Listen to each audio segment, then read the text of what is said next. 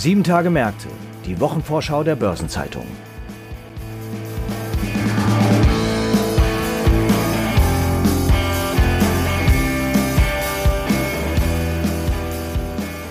Das neue Jahr ist noch ganz jung, doch es hat bereits einige interessante Ereignisse in der kommenden Woche zu bieten.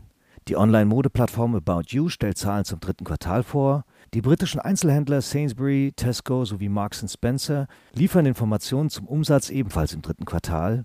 Die Lieferando-Mutter JustEatTakeaway.com berichtet wiederum über den Umsatz im vierten Quartal und das Statistische Bundesamt die legt die erste Schnellmeldung zum deutschen Bruttoinlandsprodukt 2021 vor. Zu diesen Themen und weiteren Terminen informieren wir Sie in den nächsten etwa 20 Minuten in der ersten Episode unseres Podcasts 7 Tage Märkte im neuen Jahr. Dazu heiße ich Sie, liebe Zuhörerinnen und Zuhörer, herzlich willkommen und ich hoffe, dass Sie gut in das Jahr 2022 gestartet sind. Heute ist Freitag, der 7. Januar. Mein Name ist Franz Kongbui und ich bin Redakteur der Börsenzeitung. Und gemeinsam mit meiner Kollegin Alexandra Baude, Redakteurin im Ressort Konjunktur und Politik, stelle ich Ihnen die Themen vor, die in der anstehenden zweiten Kalenderwoche wichtig werden. Beginnen wollen wir mit dem BIP 2021. Und dazu begrüße ich Alexandra Baude, wie erwähnt aus unserem Wirtschaftspolitik-Ressort. Hallo Alexandra. Hallo Franz, frohes neues Jahr erstmal. Danke, dir auch. Alex, am kommenden Freitag legt das Statistische Bundesamt die erste Schnellmeldung zum Wirtschaftswachstum im vergangenen Jahr vor. Wie bewertest du das? Ist das berühmte Glas nun halb voll oder halb leer? Es ist halb voll.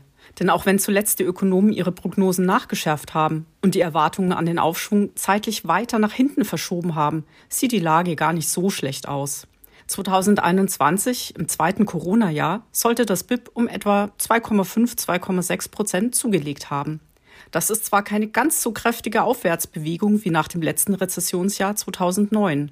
Aber wenn man sich die Dekade von 2010 bis 2020 ansieht, mit einem durchschnittlichen Wachstum von 1% oder die Dekade zuvor mit plus 0,9% im Schnitt, ist das kein Grund, in konjunkturelle Depression zu verfallen. Man muss auch bedenken, dass die Wirtschaft in den vergangenen zwei Jahren ein Spielball des Coronavirus und dem Umgang damit war. Ja, das konnte man auch ganz gut daran sehen, dass, als die Schutzmaßnahmen im Mai gelockert wurden, sich die Wirtschaft im Sommerhalbjahr kräftig erholt hat. Genau. Vor allem die kontaktintensiven Wirtschaftsbereiche wie das Hotel- und Gaststättengewerbe, Kultur und Freizeit, aber auch Teile des stationären Einzelhandels haben stark aufgeholt.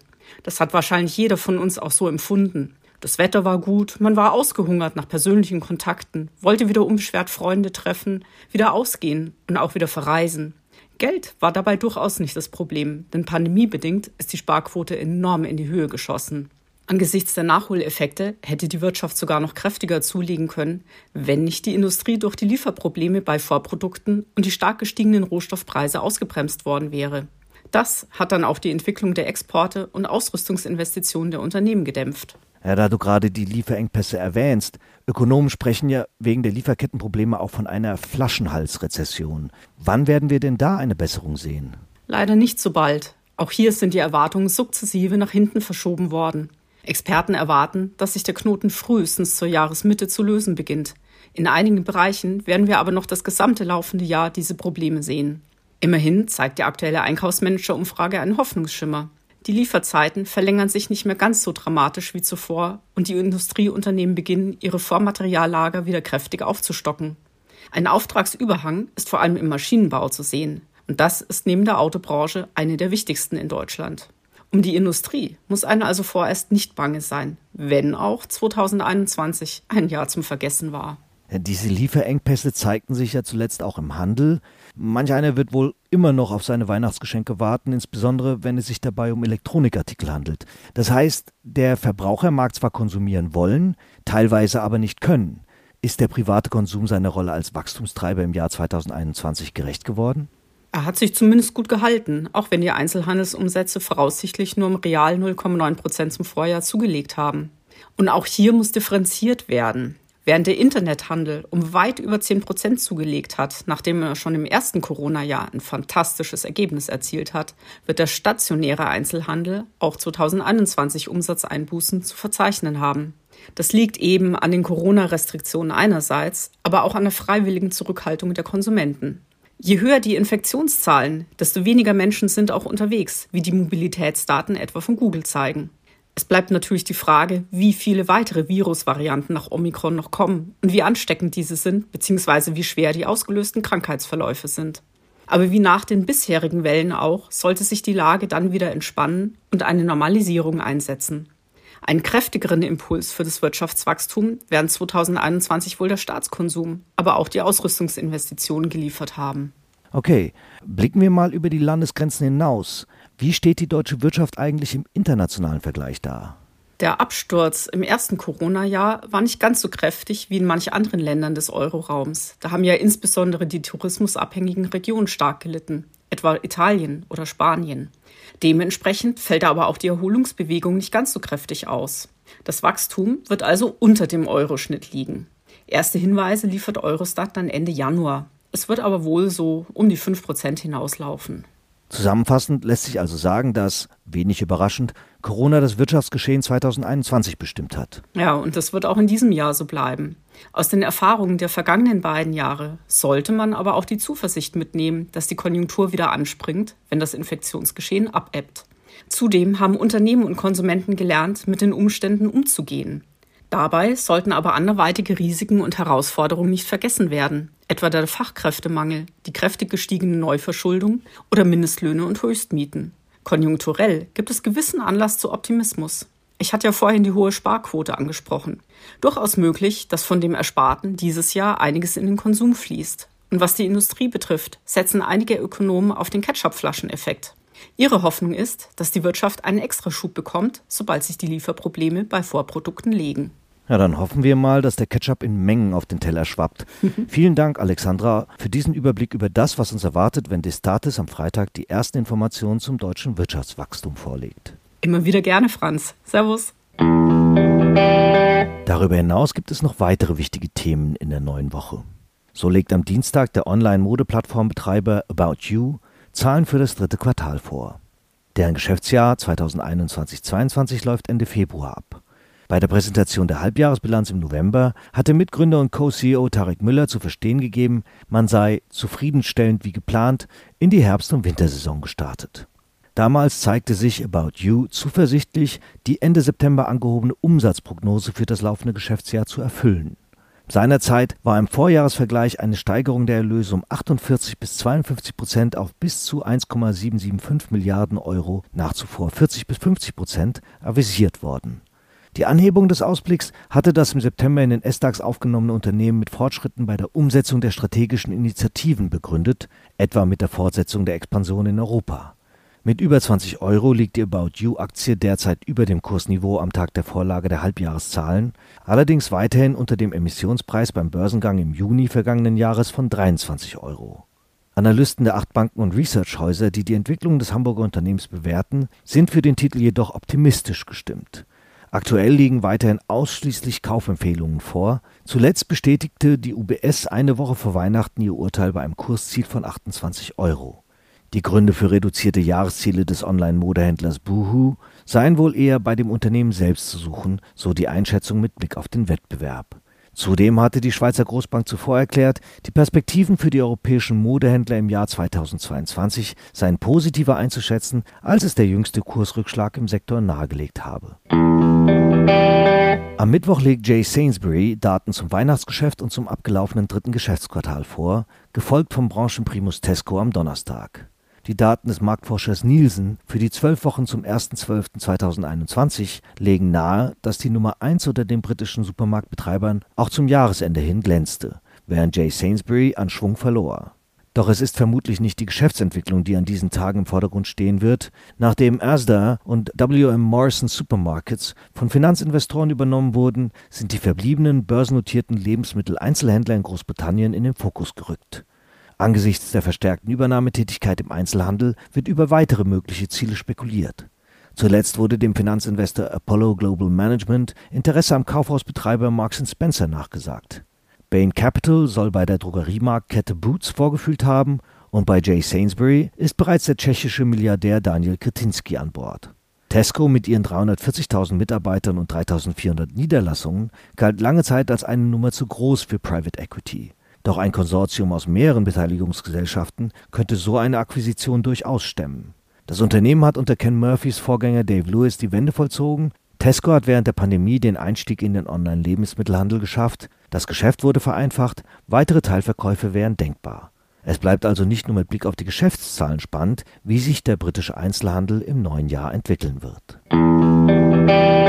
Die Aktien der Essenslieferdienste stehen seit Monaten unter Druck. Denn Investoren wenden sich von den sogenannten Stay-at-Home-Aktien ab, denen die Pandemie zunächst ungeahnten Kursschwung verliehen hatte. Besonders stark abwärts geht es mit den Aktien von Just Eat Takeaway.com. Seit Anfang 2021 ist die Notierung um die Hälfte gefallen. Daher blicken Investoren nun gebannt auf das Trading Update am Mittwoch, mit dem der britisch-niederländische Konzern geschäftliche Eckdaten wie Bestellungen und Bruttowarenvolumen des vierten Quartals 2021 bekannt gibt. Die jüngste Kursentwicklung zeigt, dass die Markterwartungen verhalten sind. Schon das dritte Quartal war mit Enttäuschungen aufgenommen worden. Gerade die US-Tochter Grubhub war hinter den Erwartungen zurückgeblieben. Die Übernahme der US-Firma war erst im Juni 2021 abgeschlossen worden und schon machen sich Investoren dafür stark, sie wieder abzustoßen. Der aktivistische Aktionär Cat Rock Capital, der nach letzten Informationen 6,9 Prozent hält, diagnostiziert eine tiefgreifende Unterbewertung und fordert, Grubhub zu verkaufen oder auszugliedern und das Geschäft auf Europa zu konzentrieren. Hier sei Just Eat Takeaway.com der klare Marktführer im Bereich der Online-Lebensmittelzustellung. Für Amazon, den Handelskonzern Walmart und das Internetunternehmen Instacart sei Grubhub die einzige glaubhafte Möglichkeit, sich an die zusammengeführten Online-Angebote für Essen und Lebensmittel von DoorDash und Uber Eats anzupassen. Denn die Märkte für die Auslieferung von Restaurantessen und von Fertigwaren wachsen zusammen. Deshalb investieren Essensdienste verstärkt in dieses neue Segment. Die kommenden sieben Tage haben aber auch noch weitere bedeutsame Termine und Ereignisse zu bieten und es werden auch wichtige Konjunkturindikatoren veröffentlicht. Eine Übersicht zu all dem finden Sie heute im Finanzmarktkalender auf Seite 2 der Börsenzeitung und unter börsen-zeitung.de/slash Finanzmarktkalender. Daneben ist das folgende noch erwähnenswert. Am Montag findet die Jahrestagung des DBB Beamtenbund und Tarifunion zum Thema Einfach machen, Investition und Innovation für unser Land digital statt. Unter anderem mit dem DBB Bundesvorsitzenden Ulrich Silberbach und Bundesfinanzminister Christian Lindner. Derweil veröffentlicht Munich Re die Naturkatastrophenbilanz 2021. Für Dienstag hatte Digitalverband Bitkom zur Online-Pressekonferenz Konjunktureller Jahresausblick der Bitkom-Branche eingeladen. Zur Wochenmitte hält die Vereinigung der bayerischen Wirtschaft VBW eine Online-Pressekonferenz zum Thema Energiewende-Monitoring ab. Unterdessen informiert die polnische Notenbank über ihren Zinsentscheid, während die Fed in den USA das Beige Book vorlegt. Am Donnerstag hält die German Export Association for Food and Agri-Products, GEFA, ihr elftes Export-Pressegespräch als Videokonferenz ab. Ebenfalls online findet die Pressekonferenz zu Offshore-Windenergie in Deutschland 2021-22 des Bundesverbandes Windenergie und von VDMA Power Systems zu Ausbauzahlen 2021 der Offshore-Windenergie statt. Und ThyssenKrupp veranstaltet einen Kapitalmarkttag zum Wasserstoffgeschäft. Zum Wochenabschluss legt das Bundeswirtschaftsministerium den Monatsbericht zur wirtschaftlichen Lage im Januar vor. Zudem findet eine Hybrid-Pressekonferenz des Pestel-Instituts zur Vorstellung der Wohnungsmarktstudie Sozialer Bauplan für Deutschland statt. Ein paar runde Geburtstage gibt es in den nächsten Tagen ebenfalls zu feiern. 60 Jahre alt wird HSBC-CEO Noel Quinn, Ihren 70. Geburtstag feiern Øystein Olsen, Chef der norwegischen Notenbank, und Edgar Ernst, vormals Präsident der Deutschen Prüfstelle für Rechnungslegung und davor Finanzvorstand der Deutschen Post.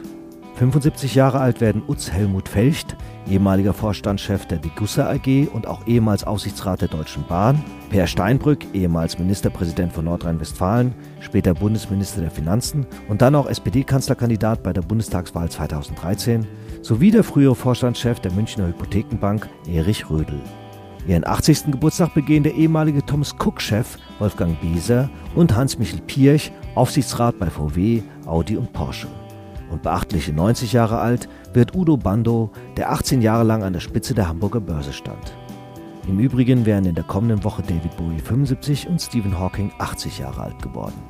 In der anstehenden Woche wird indes nicht nur der internationale Tag der Blockflöte begangen, 100 Jahre ist es her, dass Frederick Banting und Charles Best die erste erfolgreiche Behandlung eines Diabetikers mit Insulin gelangen. Vor 20 Jahren indes trafen die ersten Häftlinge aus dem Krieg in Afghanistan, gefangene Taliban und mutmaßliche Al-Qaida-Mitglieder, im US-amerikanischen Internierungslager auf Guantanamo Bay ein. Die völkerrechtlich umstrittenen Internierungen wurden seinerzeit von Protesten internationaler Menschenrechtsorganisationen begleitet. Ebenfalls vor 20 Jahren hob im Zuge der Argentinien-Krise das Land die 1 zu 1 Wechselkursbindung seiner Währung gegenüber dem US-Dollar auf.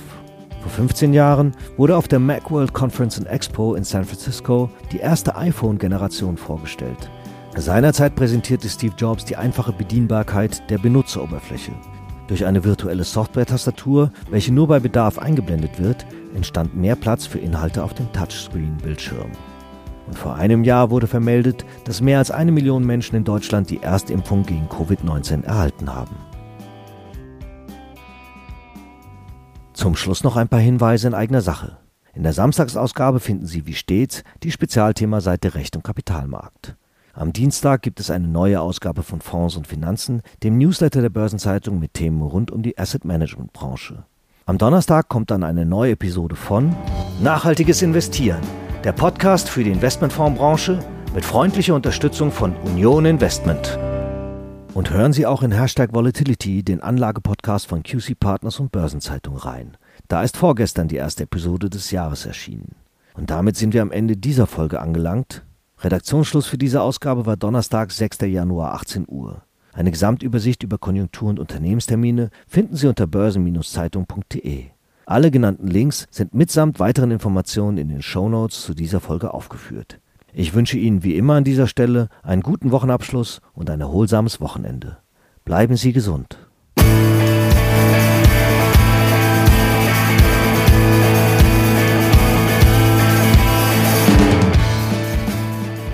Sieben Tage Märkte, die Wochenvorschau der Börsenzeitung.